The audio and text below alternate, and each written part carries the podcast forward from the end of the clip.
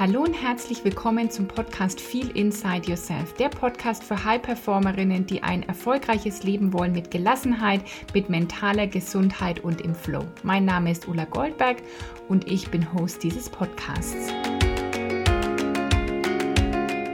Hallo und herzlich willkommen zur heutigen Folge von Feel Inside Yourself und es ist wieder der erste Dienstag im Monat und deswegen gibt es heute wieder ein super spannendes Interview. Ich habe mit Leonie Mandinowski gesprochen. Sie ist spirituelle Mentorin, sie ist dreifache Mutter, sie ist Partnerin und noch ganz vieles mehr.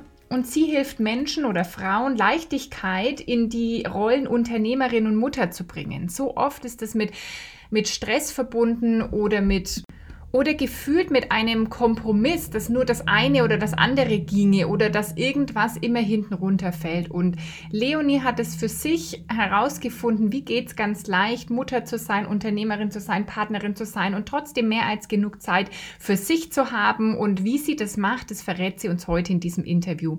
Ganz viel Spaß dabei und diese Folge ist auch für dich, wenn du nicht Mutter bist oder nicht Mutter werden willst. Auch du kannst sicherlich ganz viel für dich mitnehmen, wie du die verschiedenen Rollen Rollen und Anforderungen des Lebens gut unter einen Hut bringst. Herzlich willkommen, liebe Leonie. Schön, dass du hier bei mir heute im Podcast bist. Ja, ich freue mich sehr auf, über diese Einladung. Mhm. Ich habe ja gerade schon in der Einleitung dich ein bisschen vorgestellt und gesagt, dass du spirituelle Mentorin bist, also Unternehmerin, dass du aber gleichzeitig auch dreifache Mutter bist. Und die erste, also für mich erscheint es immer so, als würdest du das gut unter den Hut bringen, unter einen Hut bringen, so wie ich dich jetzt kenne, so Mutter sein, Unternehmerin sein, Ehefrau sein. Wie ist das möglich für dich? Was ist da dein Geheimnis? ja, ähm, danke erstmal so für diese Rückmeldung. Auf jeden Fall. Ja, also wie ist das möglich? Also für mich sind es zwei Bausteine, würde ich sagen. Das eine ist einmal, wie ich mein Leben gestalte. Also ich habe ähm, erst Wirtschaftsinformatik studiert. Das heißt, ich habe schon da einen Job gehabt, bei dem ich darauf Wert gelegt habe, hey, flexible Arbeitszeiten. Ich habe da viel Freiraum gehabt. Ich habe da schon gut bezahlt, äh, Geld verdient. Und dadurch konnte ich das schon da gut integrieren. Ne? Und dann bin ich aber noch einen Schritt weiter gegangen und habe gesagt, ich möchte es noch leichter haben. Ich möchte mich nicht mehr zerteilen. Ich möchte kein, kein Pendeln mehr haben und habe auch da wieder klare Entscheidungen getroffen. Wie will ich es haben? Ich lasse das Alte los. Ich gehe dafür voran, wie ich mein Leben gestalten möchte. Ja, also das ist so der eine Baustein ist die Struktur meines Lebens. Und der andere Baustein ist letztendlich auch, wie ich mit meinen Kindern umgehe, dass ich sie vor allem darin begleite, ja, in die Selbstständigkeit und so ihr, ihre natürliche Freude an, an der Neugier und an der Selbstständigkeit zu erhalten. Das heißt, ich habe gar nicht so viel in dem Sinne mit meinen Kindern, sage ich mal, zu tun, weil ich muss sie nicht ständig bespaßen, weil die, die sind die sind zusammen, können die gut spielen, die, die lieben es einfach, was, sich was eigenes auszudenken und haben nie diese Strukturen aufgebaut, wo ich ständig den Bespaßer machen muss und wo ich ihnen ständig immer alles abnehmen muss, sondern die, die gehen einfach sozusagen für sich voran und verabreden sich. Und dann jetzt dadurch, dass sie ja auch älter sind, aber auch schon der Kleine, der, der jetzt mittlerweile drei ist, spielt total auch längere Zeit für sich allein und dadurch ist es gar nicht so aufwendig, weil ich einfach gar nicht so, also ich nenne das gern in diesen Beziehungsdynamiken bin, wo ich die ständig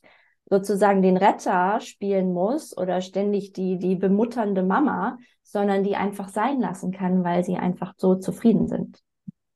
Wie alt sind deine Kinder dann? Drei? Äh, sieben und elf. Und elf, okay. Cool. Und konnten die eben auch schon in jüngeren Jahren, konntest du es auch beobachten, dass die da sehr selbstständig waren? Oder ist es eben was, was ich, weil ich höre jetzt schon wieder Eltern, die dann sagen, ja, die Kinder sind ja schon sieben und elf, da ist es ja klar, aber war das auch schon in jüngeren Jahren dann so? Für mich ist das eine innere Haltung. Ja, das war in jüngeren Jahren in dem Sinne so. Also es gibt natürlich diese Momente, wo das Kind sagt so, oh, ich kann nicht laufen. Und du sagst, ja, doch, du kannst. Und dann sagt es, nein, mein Fuß ist abgefallen. Und dann sagst du, ja, doch, du kannst es. So. Also, wenn du mit dieser Haltung rangehst, die ganze Zeit zu sagen, mein Job ist es, mich zurückzulehnen und sozusagen immer nur diese helfende Hand zu geben, wenn ich sehe, okay, mein Kind kommt da wirklich gerade nicht weiter und es braucht nur diesen kleinen Stups, dann kann es das. Das ist mein Job. Und ansonsten sitze ich auf der Bank und beobachte. Ja, das ist meine Aufgabe. Es ist nicht meine Aufgabe, die ganze Zeit dahinterher zu rennen, sondern da zu sein, sozusagen Ansprechpartner zu sein, diese, ich sag mal, energetische ähm, Stärkung zu geben, diesen auch Raum zu halten, diese energetische Sicherheit.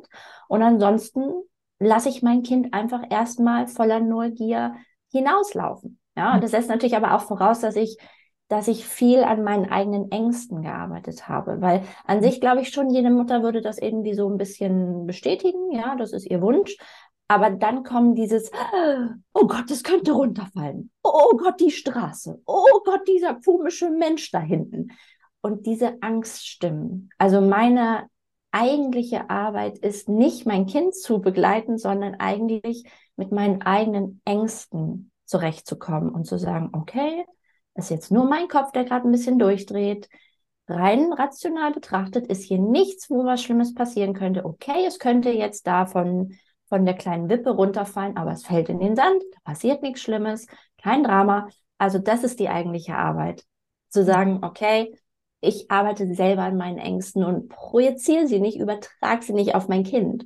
Und wenn ich das sozusagen von vornherein, schon als Baby mit meinem Kind, sag ich mal, dieses Spiel spiele, zu sagen, ich lasse dich los, ich lasse dich gehen, meine Ängste bleiben meine Ängste, die löse ich und ich halte es aus, dann nicht reflexhaft hinterher zu rennen, dann ist ein Kind seelisch frei und dann geht es einfach voller Neugier hinaus und probiert aus und stellt bei vielen Sachen selber fest, auch will ich noch nicht oder traue ich mich noch nicht. Und dann, ja, es ist eigentlich ganz leicht.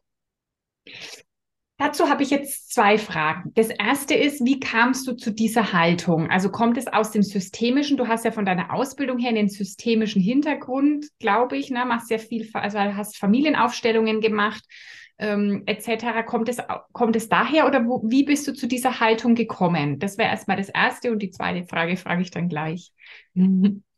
Ja, also meine Mutter ist selber Therapeutin und dadurch bin ich im Endeffekt da reingewachsen. Also so mit diesen ganzen klassischen Sachen, so NLP und GFK und äh, Transaktionsanalyse und sowas, da bin ich erstmal einfach hineingewachsen. Deshalb sicherlich ist da schon ein großer äh, Grundstein gelegt worden. Ähm, und dann bin ich aber trotz dessen, auch wenn sie Therapeutin war, selber in eine Essstörung geraten, so durch die ganze Familiendynamik. Und seitdem, also letztendlich seit ich 14 bin, ähm, besuche ich bewusst und auf eigenen Wunsch hin Seminare und bin einfach auf diese Reise gegangen, weil ich gemerkt habe, okay, das, was ich für normal gehalten habe, so mein Level an Perfektionismus, an, an Ehrgeiz, der ist ungesund für mich. Und die Form, wie ich sozusagen vielleicht Beziehungen zu anderen geführt habe oder zu mir selbst geführt habe, die ist ungesund. Ich, ich muss es wirklich sozusagen von Grund auf will ich es lernen und ich habe mich auf diese Suche begeben, wie bin ich nicht mehr Opfer meiner meiner Gedanken und nicht mehr Opfer von diesen reflexhaften Verhaltensmustern, sondern wie kann ich es wirklich bewusst wählen, wie ich mich jetzt verhalten will? Wie kann ich bewusst wählen, wie ich jetzt denken möchte? Und ja, habe dann auch tolle Mentorinnen kennengelernt, die mich begleitet haben und habe letztendlich aber aus allen möglichen Richtungen, die mir begegnet sind, von Quantenphysik bis Hirnforschung bis sonst was, sozusagen alles mitgenommen, was dem diente, um selber frei von oder immer freier von diesen reflexhaften Gedanken und Verhalten zu werden. Mhm. Und ja, dadurch, also genau, dann habe ich Familienaufstellung kennengelernt und bei den Gründern gelernt, viele, viele Jahre. Und das hat ganz stark dazu beigetragen, weil die, das geistige Familienstellen ist im Endeffekt eine innere Haltung. Ja, mhm. einer inneren Haltung der Annahme und des inneren Friedens und, und aber auch dieser Eigenverantwortung. Also für mich ist das auch ein ganz, ganz großer Schlüssel, so das Thema Selbstehrlichkeit und Eigenverantwortung, dass ich eben verantwortlich bin für meine Gedanken und verantwortlich bin für meine Gefühle und es niemandem nützt, auch mir selbst nicht, wenn ich die jetzt sozusagen den nächsten anmeckere und mein, die Verantwortung für meine Gefühle so dem anderen übertrage, sondern halt da bei mir zu bleiben. Und das, ja, das ist letztendlich so bewusst meine Reise, seit ich 14 bin. Mhm. Und dann mit 23 Jahren wurde ich dann Mutter und dann war das letztendlich sozusagen so, ah, okay, also nach einer gewissen Schockphase war das dann so, ah, okay, dann melde ich das jetzt mal hier an, was ich gelernt habe. Ja, cool. Spannend. ähm, ja, Selbstverantwortung ist wirklich so ein mega wichtiges Stichwort, weil ich höre halt oft in dem, in dem Zusammenhang mit Familie und Kindern, das ist halt alles so. Also ich komme ja eh aus dieser Stressrichtung, also Menschen weg vom Stress zu begleiten und dann ist halt ganz oft auch das Thema bei Familien, dass es einfach stressig ist, das Leben mit Job, mit Familie, mit Kindern. Das ist, ist schon irgendwie so eine Grundannahme, habe ich das Gefühl da, dass das anstrengend sein muss gebe ich dann nicht eigentlich auch die Verantwortung ab wieder an irgendwie Gegebenheiten im Außen oder was würdest du dazu sagen? Ja, total. Also für mich ist einfach eine ganz, ganz wichtige äh, Haltung und Leitsatz sozusagen, ich lasse es nicht zu, mich selbst zum Opfer zu machen. Also sowohl, wenn ich das bei anderen merke, und ja, durch meine Essstörungsthematik gab es immer mal wieder Menschen, die so im Mitleid so, oh, du Arme, und das ist nett gemeint, das ist ja keine böse Absicht, aber ich fühle sofort, wenn mich jemand so zum Opfer macht. Und ich hab, durfte kennenlernen, wie destruktiv es ist und wie man selbst fast nicht mehr da rauskommen kann, wenn man es zulässt, von anderen oder von den eigenen Gedanken zum Opfer gemacht zu werden. Und insofern also ja, ich habe das auch eine Zeit lang dann in meiner Arbeit gemacht. Ich war dann Qualitätsmanagerin und ähm, musste jeden Tag teilweise dann auch pendeln, anderthalb Stunden pro Strecke und dachte so, nee, das ist nicht Leben, das, das will ich nicht. Aber ich habe es mehrere Jahre vor mir hergeschoben und immer gesagt, na, das, ist, es geht noch irgendwie, ne? bis ich dann eine Fehlgeburt hatte und wusste, okay, danke für das Zeichen, hätte ich mir gerne erspart, diesen Schmerz, ja, also bin auch dankbar dafür, aber muss auch nicht sein. Ich wusste auf einmal ganz klar, okay, das ist jetzt das Signal meines Körpers zu sagen, nee, so geht das halt nicht. Du hast dich hier selber gerade wieder ein bisschen verarscht und es vor dir hergeschoben. Und für mich ist einfach heute, heute gehe ich diese Schritte viel, viel schneller zu sagen, wie will ich es haben? Nee, das ist es noch nicht, dann lasse ich das Alte los. Und es ist natürlich mit großen Ängsten verbunden. Also für mich auch der Schritt von Angestelltensein zu, zu, zum, zum Gründen ähm, war schon ein riesen, gigantischer Schritt, auch weil ich erstmal hatte das Gefühl, ich bin total lost. Ne? Du hast irgendwie so, ich kann alles machen. Oh Gott, ich kann alles machen. es gibt keine Struktur für den Tag. Ich könnte das, das, das, das. Ich könnte mich totarbeiten. Ich könnte auch gar nichts machen. Ich habe, ich weiß es nicht. Also keiner, der dir mir irgendwie was sagt. Ne? Und ähm, ja, aber also für mich waren ich habe dann geübt, in all diesen Situationen meinen Fokus nicht darauf zu setzen, was verliere ich oder oh, die alte Sicherheit, sondern den Fokus oder auf die in dem Moment gefühlte Unsicherheit, sondern meinen Fokus auf das Ziel zu richten und zu sagen, okay, ich weiß, wo ich hin will. Ich weiß, wie sich das Leben anfühlt, wo ich hin will. Und das ist der notwendige Schritt jetzt. Und dann gehe ich den. Ich halte die Unsicherheit, ich halte die heutige Angst aus, weil ich weiß, wo ich hin will. Und das hat mir dann immer einfach auch die Kraft gegeben, da weiter zu bleiben. Und ich habe mir aber auch immer erlaubt, einfach Menschen an meiner Seite zu haben, Mentoren und auch Menschen, die selber vielleicht auf dem Weg waren, um da diesen, ja, diese Energie halten zu können, weil es definitiv immer mal wieder Tage gab, wo ich dachte, nein, ich schmeiße alles wieder hin. ja. Jetzt hast du vorhin schon von der Angst erzählt, als du gesagt hast, dass für dich als Mutter die Rolle ist, dass du Begleiterin bist und dass du lernst, mit deinen Ängsten umzugehen. Wie gehst du denn damit um? Also was sind denn Schritte, die Menschen gehen können, um mit ihren Ängsten da besser umgehen zu können? Ja, also ähm, es ist einerseits, ich lerne sozusagen immer im Alltag. Es gibt einen Moment und ich beobachte es bewusst. Also ich gehe sozusagen in diese Beobachterrolle und beobachte mich von außen. So, ich nehme die Angst wahr. Okay, ist sie wirklich, wirklich begründet? Nein, eigentlich ist alles gerade in Ordnung. Ja, also ich gehe in die Beobachterrolle und übe sozusagen im, in der konkreten Situation.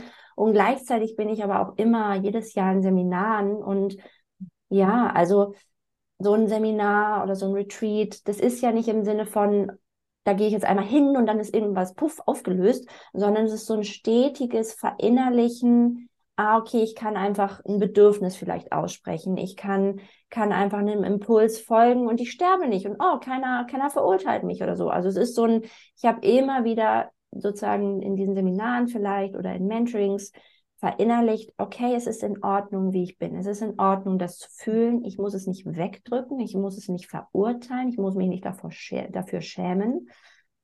Aber ich muss dem jetzt, muss da auch nicht jetzt drin versinken. Ja, und das, mhm. das ist, also heute ist es so spielerisch und geht das so schnell mit so einem Fingerschnips, weil ich es x-mal dann geübt habe. Ja, und das würde ich halt sagen, also, mh, mm, ja, also ja, man kann vieles alleine und trotzdem der Input von außen und dass da jemand sagt, wirklich, hey, bleib im Vertrauen, folge deiner Intuition. Das ist so kostbar und für mich gab es definitiv Situationen, also ähm, mein Sohn ist einmal mit dem Gesicht auf die Terrassenfliegen gefallen, hat sich die Vorderzähne ausgeschlagen und, und ich sah in sein Gesicht und ich wusste, okay, er ist zwei Jahre alt, er muss operiert werden. Und ich ich habe aber tief in mir gefühlt, ich möchte diese Operation nicht, weil das bedeutet viele, viele Dinge, die, die sind okay, wenn es wirklich notwendig ist. Aber die Frage ist, ist es wirklich notwendig? Und dann bin ich zu zehn Ärzten gerannt und alle, nein, er muss sofort operiert werden und äh, sonst kommen sie hier als Notfall mit einer Blutvergiftung ins Krankenhaus. Und ich dachte so, oh Gott, oh Gott, aber meine Intuition sagt nein. Und mein Kind lacht mich an und kann essen und ist fröhlich. Warum soll ich den operieren lassen? Und dann war einfach eine Mentorin oder ein paar Menschen da, denen ich vertraut habe, dass sie sozusagen weisen Rat geben können. Und die haben mich darin bestärkt und gesagt, hey, vertrau deiner Intuition. Du siehst dein Kind, du bist mit ihm tief verbunden, vertrau dem. Mhm. Und habe gesagt, okay, also mein Mann hat natürlich auch ein bisschen, hat auch mit entschieden, aber er hat auch gleich gesagt, oh, keine Ahnung. und ähm, dann habe ich gesagt, nee, gut, wir machen das nicht. Mhm. Wir warten ab. Und dann ist der Zahn nach drei Monaten von alleine rausgefallen und es brauchte all das nicht. Es gab keine Schmerzen, gar nichts. Aber diese Momente mhm. mit der eigenen Angst, wo dann auch noch das eigene Urteil dazu kommt im Sinne von, oh Gott, bin ich jetzt eine Rabenmutter? Oh, oh Gott, was denken jetzt die anderen? Und natürlich waren da auch die Menschen, die gesagt haben, bist du verrückt? Ja, die waren auch da. Und da, ja, also ich könnte jetzt leicht sagen, hey, halte den Moment halt aus, folge nicht der Angst. Aber da sind Zweifel, weil du, du weißt ja nicht, dass du, ob du richtig entschieden hast. Und im Nachhinein zu, das zu sagen, ist immer leicht, ja, also war ja logisch. Aber in dem Moment ähm, waren da tiefe Zweifel, ob das die richtige Entscheidung ist. Und ich hatte einfach dann Menschen an meiner Seite, die, die mich darin bestärkt haben. Ja. Mhm. Also was ich raushöre, es ist letztendlich wieder so ein Bewusstmachen, ja immer zu merken, ah, da ist eine Angst, aber das ist jetzt erstmal noch gar nicht die Wahrheit, weil das ja ganz oft so, dass irgendwas abläuft und wir, wir nehmen es einfach für gegeben, dabei ist es erstmal nur ein Gedanke. Dann auch das anzunehmen irgendwie, ja klar habe ich irgendwie Angst, weil es ist ja auch mein Kind, es ist irgendwie das, was ich wahrscheinlich am meisten liebe und die Angst irgendwie anzunehmen. Oft, finde ich, geht sie ja dann auch schon weg in dem Moment, wo kein Widerstand mehr da ist gegen die Angst und dann irgendwie sie dadurch auch loszulassen oder mit ihr sozusagen zu gehen. Ja, genau. Also es ist wie, wie so ein Freund, der halt an deiner Seite ist, weil die Angst will dich ja auch schützen. Ne? Aber in dem Moment, wo ich keine Angst mehr vor der Angst habe, ist sie eigentlich, sie ist einfach da und ich weiß, okay, Dankeschön, dass du mich schützen möchtest. Ich reflektiere auch nochmal ganz kurz, ob es begründet ist, ob ich mich wirklich schützen sollte. Und wenn ich diesen, allein schon, wenn ich diesen bewussten Prozess einmal durchlaufe, dann, dann verliert sie schon ihre, ihre Größe sozusagen. Ne? Und dann, und das, also für mich ist das das Wertvollste überhaupt an, an jeder Situation, dass ich noch mehr bewusst wählen kann. Mhm. Ja.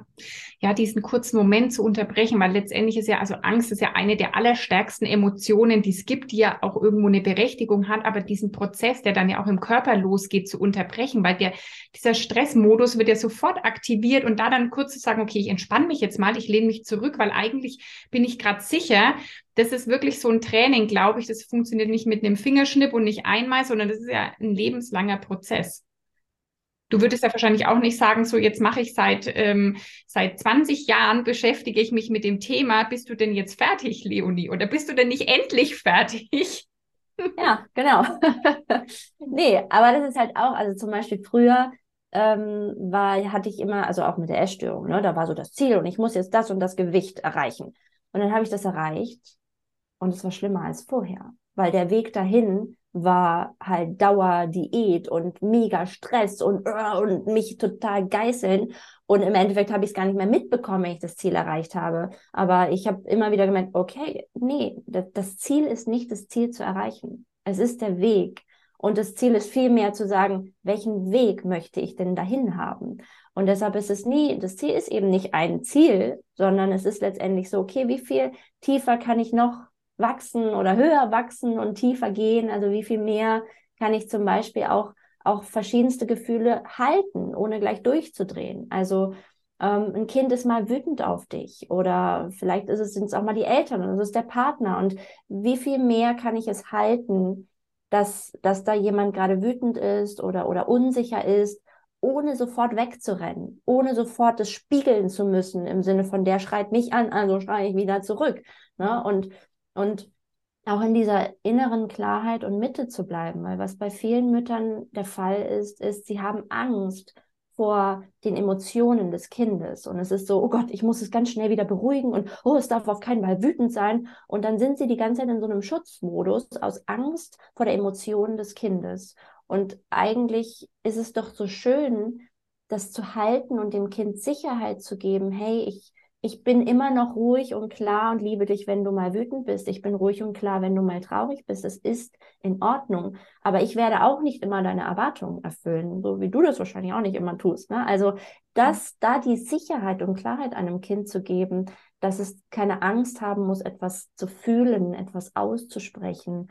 Und also das ist für mich ein tiefer seelischer Schmerz in den meisten Menschen, dass sie gelernt haben, hey, wenn ich da mal wütend bin, wenn ich da mal ehrlich bin, wenn ich da mal traurig bin, dann rennen alle weg, weil sie Panik kriegen oder sie schreien mich noch an und ich denke die ganze Zeit, bitte nimm mich in den Arm und sie mhm. rennen weg oder sie drehen durch.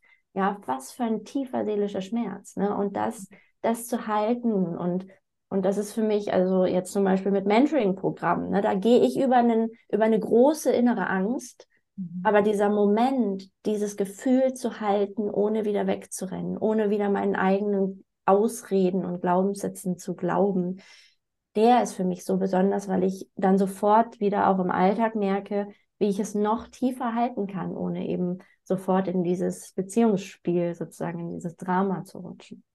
Ja. Ja, absolut. Ja, das ist immer wieder wie so ein Tanz. Ne? Das ist eigentlich sehr viel, wirklich, es braucht sehr viel Selbstbewusstsein im Sinne, dass man sich seiner selbst, seine Gedanken, der Programme, die da ablaufen, wirklich bewusst wird. Also das ist so, glaube ich, immer der Kern.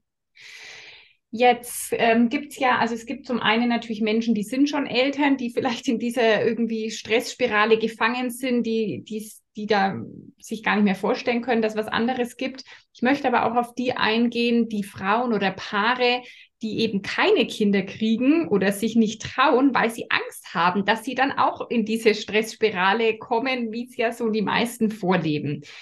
Hm, was ist da so dein Ansatz? Was würdest du Frauen mitgeben, die vielleicht sagen, ich will meine Karriere nicht aufgeben oder ich will nicht irgendwie mich aufgeben? Hm, wie kann man damit umgehen mit dieser Angst?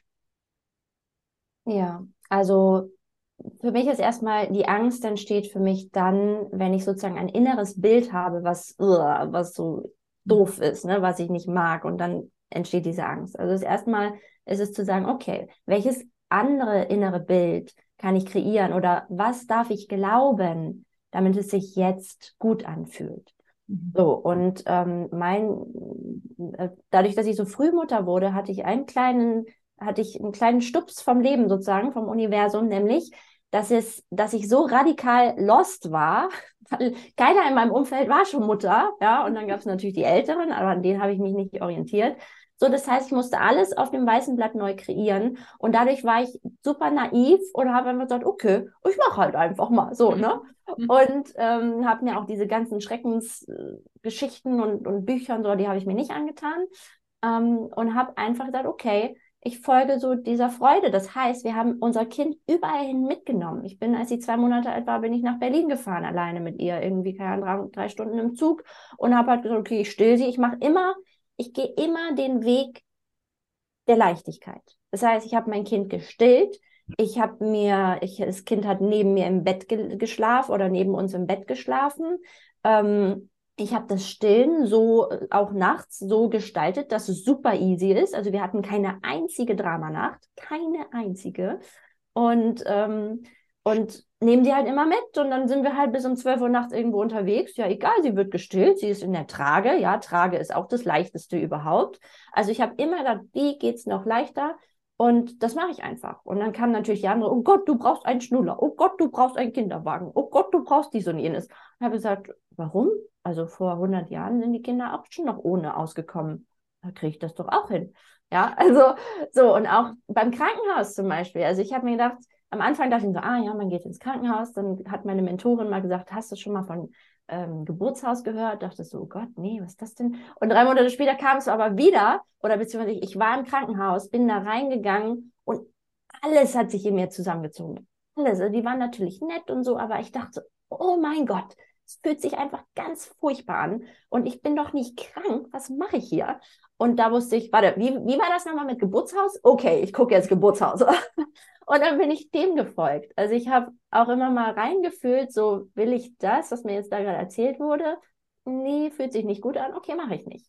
Ja, und alles, was dann im Außen so an Widerstand und Kritik und sonst was kam, habe ich halt ausgehalten zu sagen, ja, vielen Dank, kann ich total gut nachvollziehen, dass das deine Erfahrung ist. Ich mache es auf meine Weise. Ja, und so bin ich einfach immer dieser Leichtigkeit gefolgt und habe mir halt einfach diesen Quatsch nicht angehört, die dann erzählt haben, ja, aber das Kind muss immer um sechs ins Bett und keine Ahnung, es muss immer um drei Uhr nachmittags Mittag essen oder sowas. Warum? Warum? Also Mütter machen sich so unfassbar viel Stress, weil sie halt so komische Sachen glauben, ja, und, und das Kind hat irgendwelche Phasen und dann kann man dies nicht machen und jenes nicht machen und dann muss man eine bestimmte Struktur, ja, oder halt auch nicht. Ich habe einfach gedacht, nö, mache ich halt nicht. Ist stressig, mache ich nicht. ja, so. Wäre das vielleicht eine gute Übung? Also wenn jetzt irgendjemand zuhört, egal ob die eigentlich schon Eltern sind oder vielleicht noch überlegen, Eltern zu werden, dass das eine gute Übung wäre, einfach mal ein weißes Blatt zu nehmen und draufzuschreiben, wie stelle ich mir eigentlich Elternschaft vor? Elternschaft plus mein Leben gesamt, ohne, also wenn ich es mir jetzt wirklich aussuchen könnte, wenn es keine gesellschaftlichen Prägungen gäbe, wäre doch eigentlich eine coole Idee mal zu machen, oder? Ja, genau. Also ich hatte einfach so die Haltung, okay, wie will ich mein Leben? Und da passt, da muss es jetzt reinpassen, so in dem Sinne. Also man, Offenheit dafür, dass vieles sich verändert, klar, aber zu sagen, hey, ich folge meiner Freude, genau. Und dann schreibe ich mal auf, zum Beispiel, okay, ich möchte jeden Tag, keine Ahnung, im Café sitzen oder ich möchte jeden Tag äh, mit dem Fahrrad fahren oder irgendwas. Also ich schreibe mir das auf, wie ich meinen Tag möchte und dann mache ich genau das mit meinem Kind. Also auch das, also gerade beim ersten Kind sind viele dann, oh Gott, das Kind schläft. Oh Gott, es muss jetzt gestillt werden und es wird immer zwei Stunden gestillt.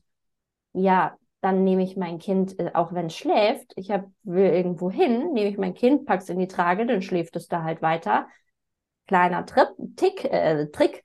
Ähm, man kann sein Kind auch in der Trage stillen. Ja, das heißt, als ich dann zwei Kinder hatte, ähm, gab es ein paar Strukturen durch die erste, größere. Dann habe ich den Kleinen einfach in die Trage gepackt, der hat da weiter getrunken und ich konnte alles machen, was ich wollte. Also ja, also das sind viele, die sich dann plötzlich auch so an, an Regeln halten, die angeblich das Kind vorgibt. Und also, nö, da gibt es eigentlich gar nicht so viel vor. Du machst einfach das, was. Also anders. Mein Grundsatz ist, wenn ich in einer guten Energie bin. Wenn es mir gut geht, dann geht es meinem Kind gut.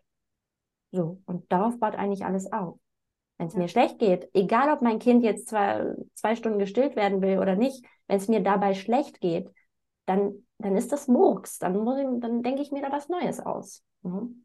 Ja, das finde ich ist auch einer der allerwichtigsten Sätze, den ich, als ich ihn verstanden habe, habe ich gedacht, ah ja, macht Sinn. Und den sage ich auch super oft, weil gerade Eltern denken oder Mütter, sage ich jetzt mal, dass wenn sie sich einfach immer zurücknehmen für die Kinder, dass sie dann äh, ja also für ihre Kinder da sind. Aber eigentlich sind sie der allerbeste Beitrag, wenn sie sich um sich kümmern, weil wenn ihr Glas voll ist, werden sie auch der beste Beitrag für die Kinder sein können, wie wenn sie immer über Jahre am Zahnfleisch so dahergehen.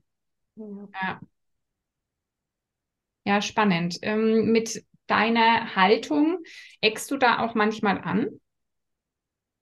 Ja, also, also es gibt so klassisch, klassische Sachen, die man ist so mit vielen Müttern und Kindern auf dem Spielplatz und meine Kinder laufen auch im November nochmal vielleicht barfuß herum, weil ich mir denke, hey, ich stärke das Vertrauen in ihren Körper, wenn denen warm ist, ja, dann sollen sie sich halt ausziehen.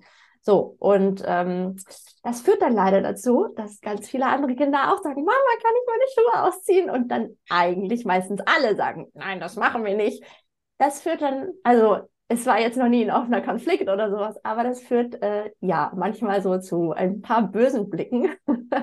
und ähm, auch da, also es ist so häufig, dass man in so einer Situation dann ist, wo du denkst, hey, ich folge jetzt meiner Intuition, ich, ich lasse da den Freiraum, weil ich keine Gefahr für mich, für andere, für das Kind sehe.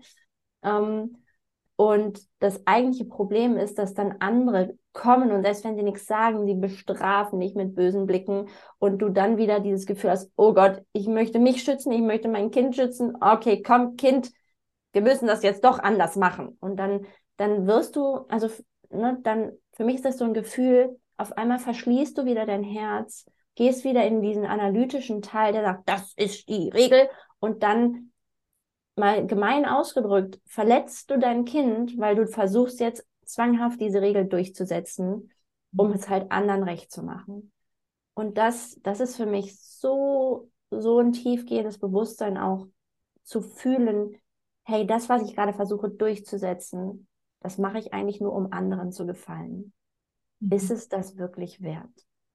Und das, allein das ist schon wieder so ein tiefgehender Prozess, weil es so viel mit deinem eigenen Selbstwert zu tun hat, so viel mit deiner eigenen Klarheit, deiner Klarheit zu sagen, ich stehe jetzt dazu. Das ist mein Kind und ich bin nicht bereit, mein Kind zu verletzen, nur damit andere jetzt hier gerade wieder zufrieden sind. Ja, ich, meinetwegen, wenn das andere zu sehr verletzt, dann gehe ich woanders hin, wo meine Kinder, sage ich mal, die Freiheit leben können. Aber ich bin nicht bereit, mein Kind dafür jetzt, ja, zu irgendwas zu zwingen, was ich selber nicht für sinnvoll halte. Was würdest du jetzt sagen, ist irgendwie so das, das Wichtigste, dass du geschafft hast, diese Rolle eben, hey, ich bin Unternehmerin, ich bin dreifache Mutter, ich, du bist ja auch noch Ehefrau und wahrscheinlich auch noch andere, ja, du bist noch du und wahrscheinlich hast du noch irgendwie andere Rollen, bist Tochter, bist, weiß auch immer, ja. Hm, wie schaffst du es, noch über das hinaus was wir schon gesagt haben, irgendwie das alles wirklich zu vereinen? Also ist es so ein Selbstbild, das du dir kreiert hast von Mutter und Unternehmerin oder was würdest du sagen, ist das ein ganz wichtiger Aspekt oder eine Haltung vielleicht? Ja, ja, schöne Frage. Also, also ich habe zum Glück eine Partnerschaft, wo wir sehr, sehr offen sprechen können und dadurch, dass wir ja auch so jung, also Eltern wurden, also er war auch 23, war es für uns beide so der Beginn, einfach komplett einen eigenen Weg zu finden. Also es gab sozusagen keine Rollenvorbilder in dem Sinne.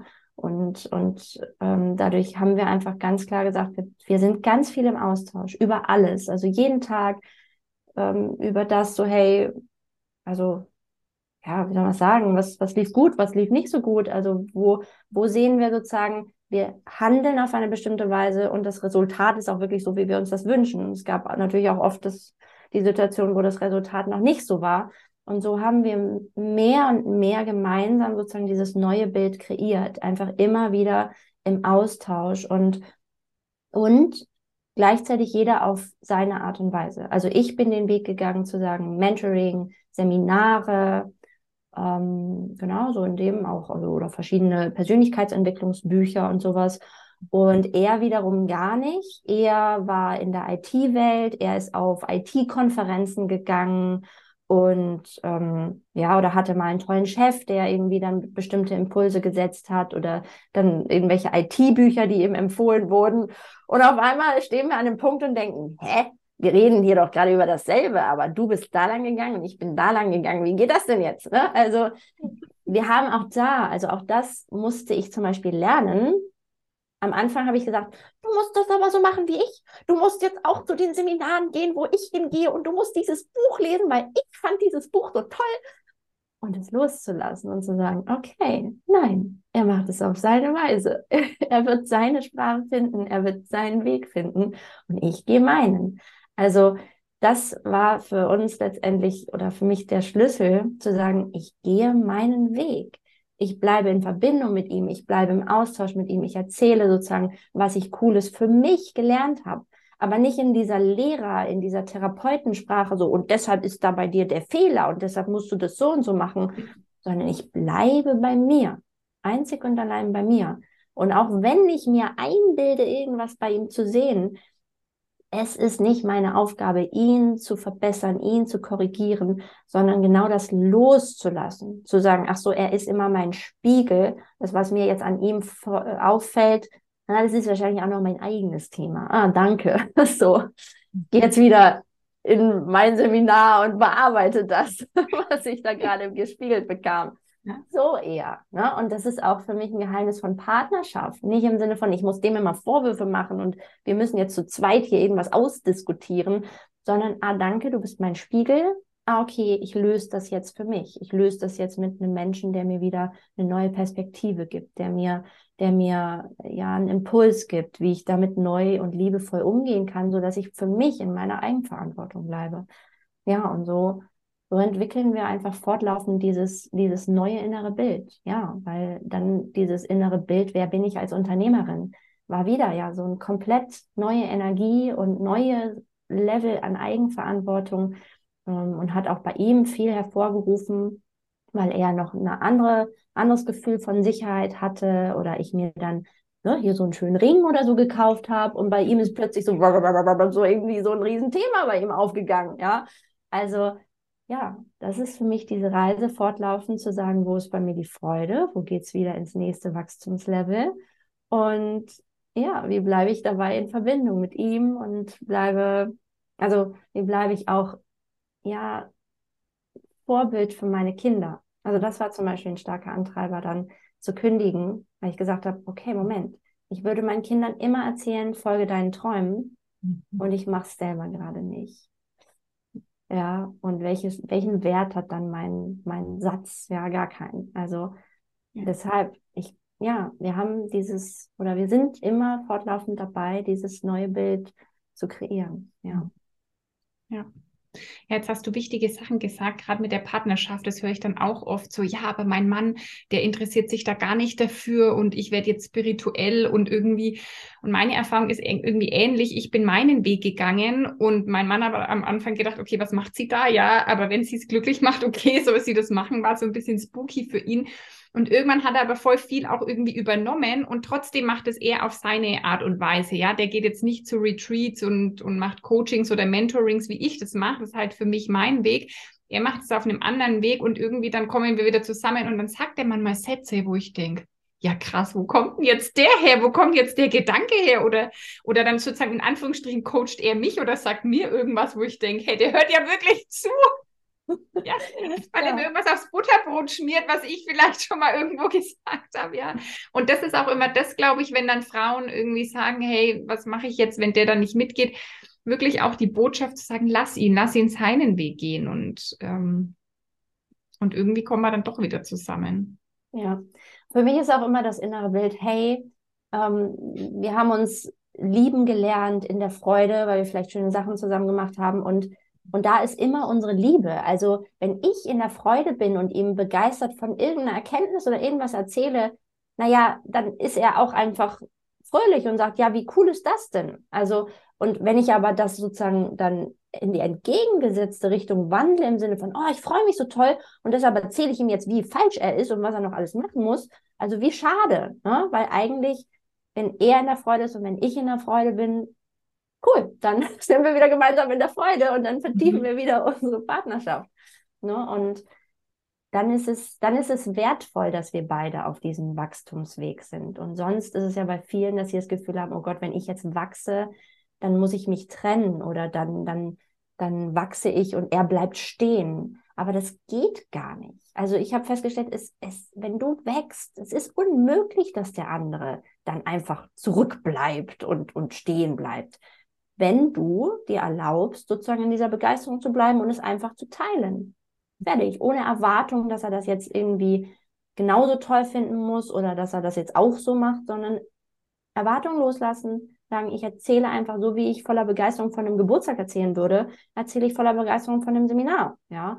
Und dann freuen wir uns beide drüber und kochen wieder oder irgendwas, ne? Mhm. Ja, ja, cool. Jetzt habe ich eingangs schon gesagt, du bist spirituelle Mentorin. Was heißt es und wie, zu welchem Thema arbeitest du mit Menschen? Ja, also es hat sich, äh, war ein, ein, Weg, wo ich merke, dass ich mich immer wieder neu erfinde. Und ich habe eine Zeit lang mit Frauen mit Essstörungen gearbeitet, dann habe ich mit Frauen zu Thema Partnerschaftskonflikte gearbeitet und jetzt ist es mehr und mehr. Also mein, mein allertiefster Wunsch, und das ist so meine Vision, ist es, dass jedes Kind in dieser Verbindung zu seinem Urvertrauen bleibt und in dieser, dieser seelischen Freiheit und spielerischen Freude und in diesen Träumen. Und dadurch war lange Zeit eben mein, mein Ansatz, okay, ich arbeite jetzt mit den Eltern, damit sie, damit sie wieder klarkommen sozusagen. Und jetzt ist es zu dem Thema geworden, dass ich jetzt Frauen, die einen Kinderwunsch haben oder genauer gesagt Unternehmerinnen, die einen Kinderwunsch haben, begleite, um eben in diese Leichtigkeit zu kommen, um in dieses tiefe Loslassen zu kommen und ja, letztendlich dieses Spiel mit dem Universum zu lernen. Also ich schicke meinen Wunsch ab, ich möchte ein Kind, dann lasse ich es komplett los und gehe in, körperlich in diesen ganz anderen Zustand der Leichtigkeit, des Loslassens, des Zurücklehnens, um diesen Wunsch zu empfangen. Und das letztendlich vertiefen wir, also das ist meine Arbeit. Wie viel mehr können wir letztendlich zurück selber in dieses Urvertrauen gehen, in dieses Vertrauen in mich, in meinen Körper, ins Leben, in alle Menschen, äh, in meinen Partner und einfach den Wunsch abschicken und empfangen. Ja, und alles, was dann gleichzeitig noch dazu kommt, an Impulsen, dass ich vielleicht merke, hey, mein Leben, die Struktur ist gerade irgendwie gar nicht so cool, ich kann da gar nicht loslassen. Ah, welchen Schritt kann ich jetzt gehen, damit mein Leben noch mehr genau diese Struktur hat, dass ich loslassen kann, dass ich empfangen kann, dass ich annehmen kann. Ja, und deshalb ist es letztendlich die Arbeit zu sagen, wie viel mehr Leichtigkeit, wie viel mehr Freude und Glitzer und, und geniales Leben kannst du dir kreieren, möchtest du dir kreieren, wie viel größer kannst du träumen, also auch, auch finanziell, weil das ja auch häufig, häufig ein Thema ist. Und, und eben, ja, in dieser inneren Annahme dieses Kind empfangen, weil das war, also ich hatte halt damals die Diagnose, dass ich keine Kinder bekommen könnte, dadurch, dass ich so lange eine Essstörung hatte. Und für mich war das ein einziges Wunder, dass ich plötzlich schwanger war. Es war so, das geht doch gar nicht. Mhm. Und es war aber halt, diese Verbindung mit meinem Mann war so magisch, weil ich auf einmal losgelassen habe. Mhm. Und das, und er hat so eine unglaublich spielerische Freude ähm, selber gelebt und mich inspiriert, diese kindliche spielerische Freude wieder in mir zu aktivieren und nicht mehr dieses professionelle hier, ich bin irgendwie dies und das äh, aufrechtzuerhalten, sondern das war so die, also er war für mich auch mein Mentor, weil er eben diese Freude wieder einfach gelebt hat und ich dadurch so loslassen konnte und mich so öffnen konnte, dass ich eben bereit war für dieses Kind. Ne? Und ja, das ist der, der Weg jetzt. Ja, schön. Ja, das kann ich so gut nachvollziehen, auch mit diesem, die spielerische Freude. Es war bei uns sehr ähnlich, war auch sehr immer ähm, sehr kontrolliert auch. Also als ich noch im Job war, sehr kontrolliert und ich muss jetzt hier auf Business machen und keine Ahnung. Und er ist irgendwie so ein Quatschkopf und, ähm, und das ist ziemlich cool, ja, weil das echt so eine, so eine kindliche Lebensfreude wieder in einem weckt. Und die ist ja auch wichtig. Warum, also diesen Spieltrieb und dieses so zu erhalten, das ist einfach wirklich sehr wertvoll. Ja. Und das ist zum Beispiel auch spannend. Also ich habe irgendwann dann gemerkt, ähm, dass, also erstmal habe ich es wiederentdeckt und dann hatten wir, glaube ich, aber schon zwei Kinder. Und irgendwann habe ich gemerkt, krass, ich habe eben das, ich habe ein Biss, ich habe einen Teil davon, weil ich dann immer so ein bisschen genervt reagiert habe oder so nach dem Motto, ah, ich muss jetzt mal das und das machen, habe ich ihm abtrainiert. Und das war auch ein ganz besonderer Bewusstseinsprozess oder Moment, in dem ich gemerkt habe, oh Gott, also wir Frauen, diese Beziehungsdynamik lautet immer, wir fühlen bewusst oder unbewusst, ähm, was ist jetzt gerade ein Tabuthema beim anderen? Wo lächelt der andere und wo sagt er so, ah, will ich jetzt nicht, geh weg. Und ganz automatisch entwickeln wir so Vermeidungstechniken und sagen, ah, okay, nee, dann schone ich sie lieber, ah, dann lasse ich das lieber. Und auch das, also im fortlaufenden Prozess, also wir sind jetzt zwölf Jahre zusammen, auch da, also ich dachte dann früher, ja, nee, das ist jetzt so, wir sind immer so und so. Und habe dann wieder gemerkt, oh, okay, krass, mein komisches Verhalten hat jetzt wieder doch dazu geführt, dass irgendwie das weniger geworden ist, dieses Spielerische. Und auch da wieder tiefer zu gehen und zu sagen, hey, nee, ich möchte das Spielerische, ich möchte das erhalten und lass uns da wieder genauer hinschauen, dass wir da drin bleiben und uns nicht so gegenseitig schonen oder in, in diesem Stress irgendwie plötzlich dann sind und das vergessen. Ne? Also deshalb, wir sind heute, heute ist unser Tag, ist so normal, dass wir da Musik anmachen und dann tanzen wir irgendwie alle durch den Raum, ja, und dann tanze ich irgendwie mit meinem Mann und dann hopsen wir da rum und singen irgendwie welchen Blödsinn oder so. Und ja, und dann sind die Kinder da und machen so ihren Kram. Aber bei uns ist ganz viel der Tag, auch heute nach zwölf Jahren und mit drei Kindern, dass wir rumhopsen und Spaß haben. Ne? Und das, dafür müssen wir gar nicht unbedingt jetzt Ausflüge machen oder so. Es ist einfach bewusst sozusagen in unserer DNA als Paar und als Familie so im Alltag. Ne? Das ist ja eh immer das.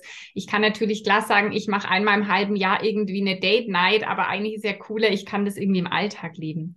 Jetzt hast du noch was Cooles gefragt, wonach ich dich noch fragen will. Wie sieht denn dein Tagesablauf ungefähr klassischerweise aus?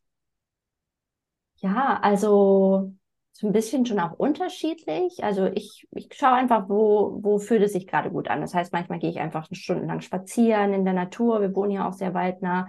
Kann auch sein, dass ich stundenlang alleine im Café sitze und dann beobachte, dann schreibe ich wieder was. Ich schreibe ja auch Bücher und, und beobachte total gern oder halte mich mit, mit den Leuten da. Also das ist viel, dass ich einfach ähm, einerseits rausgehe und einfach schaue, wo bin ich in einem guten Gefühl? Was macht mir denn eigentlich Freude? Also das ist auch so ein Learning so als Unternehmerin. Ne? Du hast so irgendwie deinen ganzen Tag, den du auf x beliebige Weise strukturieren könntest. Und aber da wieder zu sagen, hey, ich mache das doch hier, damit ich frei bin und damit ich in, glücklich bin und damit ich äh, in der Freude bin. Aha, deshalb gestalte ich jetzt auch meinen Tag genau so, statt mir jetzt alles mit Terminen voll zu klatschen und irgendwie ständig die ganze Zeit irgendwie Posts zu schreiben, jeden Tag und ich weiß nicht, was anstrengend sein kann manchmal sondern mhm. ich bleibe genau da. Wie möchte ich meinen, wie möchte ich in der Freude sein und wie fühlt sich Freude für mich an? Und das ist dann mal, mache ich einen Ausflug, dann besuche ich eine Freundin, dann gehe ich ins Café, dann sitze ich auch mal am Computer und schreibe was und sitze im Büro, genau. Ähm, ist aber auch so, dass vormittags zum Beispiel mache ich was mit meinem Mann, dann gehen wir irgendwie zwei Stunden spazieren oder so. Also er ist dann auch meistens zu Hause. Wir essen zusammen, dann gehen wir essen. Ja, wir machen auch ziemlich viel zusammen im Prinzip, immer mal wieder. Und ja, und dann erst so um gegen zwei, drei Uhr kommen dann die Kinder. Also die Großen kommen auch direkt von Anfang an alleine nach Hause. Also ähm, und gehen auch alleine zur Schule. Also es ist nicht so, dass wir die dann immer da, also die sind nach drei Tagen alle beide, die Großen, alleine zur Schule gegangen. Mhm. Und ähm, den Kleinen holen wir dann ab. Der ist um 15 Uhr, wird der abgeholt und ja, gibt auch manchmal die Variante, dass wir übers, das, also wir zum Beispiel so ein verlängertes Wochenende gemacht haben, wo wir Kinder, die eine Tochter zum Beispiel für zwei Tage aus der Schule rausgenommen haben und da ist mein Mann dann zum Beispiel mit ihr einfach in Skiurlaub gefahren. Also Schule ist ein gewisser einschränkender Faktor, aber auch da haben wir gemerkt, es gibt Möglichkeiten, damit spielerischer umzugehen ne? und auch, auch nicht, ja, da, da locker zu bleiben und auch da entspannt zu bleiben, das in die Verantwortung des Kindes zu übergeben, deine Verantwortung, die Hausaufgaben. Und dann machen die das auch einfach. Also das ist überhaupt kein Streitthema, weil ich es nicht zu meiner Verantwortung mache. Auch nicht deren Noten oder sonst wie was. Und dadurch ist es dann eigentlich, ja, so ganz spielerisch. Und den Nachmittag mache ich dann meistens schon was mit den Kindern oder bin zumindest da, lese aber auch meistens dann so meine Bücher oder lese was vor, wenn die dabei sein wollen. So, ja. Ja, gerade das mit dem Hausaufgaben, das war bei mir als Kind auch so. Wir haben immer selber Hausaufgaben gemacht. Ähm, das, das war irgendwie einfach so. Es hat auch geklappt, ja. Würdest du dann sagen, du hast in deinem normalen Tagesablauf genug Zeit für dich, genug Zeit auch für die Beziehung? Ja, total. Also das ist das, das ist, steht über allem. Also für mich ist das Zeit für mich, okay, damit ich selber gut für mich sorgen kann und Zeit mit meinem Partner. Also für mich ist gefühlt auch Leben dafür mache ich das doch alles, dass ich eine schöne Beziehung habe, ja, und dass ich auch Beziehungen zu Freunden habe. Also ähm, ja, auch das, auch letztendlich möchte ich das meinen Kindern vorleben, wie wichtig diese Beziehungen sind. Das heißt, wenn mich eine Freundin fragt, hey, hast du morgen Zeit? Dann habe ich zu 98 Prozent habe ich morgen Zeit und fahre da nach Hamburg irgendwie eine halbe Stunde und dann gehen wir Sushi essen, ich habe Zeit. Wenn die fragt, hey, hast du in zwei Stunden Zeit zum Telefonieren? Habe ich Zeit. Wenn mein Partner sagt, hey, wollen wir heute mal ein bisschen was anderes zusammen machen? Habe ich Zeit. Und ich liebe es. Ja, es ist, das ist das, wofür ich so unfassbar dankbar bin für dieses Leben als Unternehmerin, weil ich Zeit habe, weil ich für Menschen, für meine, ja, für meine Freunde, für meinen Partner da sein kann und mich austauschen kann und diese Beziehung vertiefen kann. Und ja, das ist genau das Wertvollste. Ja. Ja, danke, dass du das auch so erzählst und dass du das so als Beispiel vorangehst, weil gerade Unternehmertum und dann noch Mutterschaft, das wäre ja irgendwie ne, Stress hoch 100, aber dass es sich halt auch einfach anders organisieren lässt, wenn eben eher die innere Haltung oder dieses, ja, wie will ich denn leben, wenn das klar ist, dann ist es auch im Außen möglich. Also es ist nicht so, ne, dass das Außen, das ist der ganze Stress, weil das so gegeben ist und und das projiziert sich auf mein Inneres, sondern dass einfach immer wieder das Innere, meine Haltung sich auf mein Leben im Außen projiziert. Ja. Genau. Also ich meine, natürlich, also unsere Kinder waren irgendwie mit einem Jahr dann im Kindergarten. Also wir nehmen natürlich, sage ich mal, Fremdbetreuung dadurch dann in Anspruch. Aber auch da, für mich ist das kein, viele, viele Mütter weinen dann und finden das ganz furchtbar, das Kind so loszulassen. Aber für mich ist das ein, hey, mein Kind geht noch mehr in die Selbstständigkeit und mein Kind lernt, ich kann Mama und Papa vertrauen und ich kann auch anderen Menschen vertrauen. Und ich kann Beziehungen eingehen mit anderen Kindern, die nicht immer mich gewinnen lassen, zum Beispiel. Ne? Also deshalb für mich ist das auch kein Verlust oder zu sagen, oh Gott, das, also kann man natürlich gestalten, wie man möchte, kann auch mit sein Kind mit drei Jahren erst in den Kindergarten bringen. Aber ich sehe, ja, also unsere Kinder hatten dadurch jetzt keinen keinen Verlust und auch keinen Beziehungsverlust und kein kein irgendwas Nachteil dadurch, dass sie früh in den Kindergarten gegangen sind. Und das gibt uns halt einfach die Freiheit, ja, Zeit für uns zu haben, gut für uns zu sorgen und, und gleichzeitig die Offenheit, okay, wenn dann mal Corona kommt oder irgendwas und die Kinder sechs Monate lang zu Hause bleiben müssen, mhm. naja, dann geht das halt einfach. Also es ist nicht so ein, es ist, also Kita und all das ist dann, finde ich, schwierig, wenn es zu einer Krücke wird, ja, oder die Großeltern, wenn die zu so einer Krücke werden im Sinne von, wenn die mal keine Zeit haben, dann bricht alles zusammen. Also ich strukturiere mein Leben so, dass, dass ich gut für mich sorgen kann, aber dass es direkt immer diese Flexibilität gibt. Ich nutze das, was sich leicht und gut anfühlt. Wenn das nicht geht, okay, dann mache ich es anders. So. Ja, sehr cool. Wenn jetzt eine der Zuhörerinnen oder Zuhörer sagt, Mensch, ich will mehr über Leonie wissen und was die so macht, ähm, wie kann man dich erreichen? Ja, also vor allem über meinen Newsletter, den man auf der Webseite auch findet, reisezumbewusstsein.de. Und da passiert eigentlich die, der ganze Glitzer.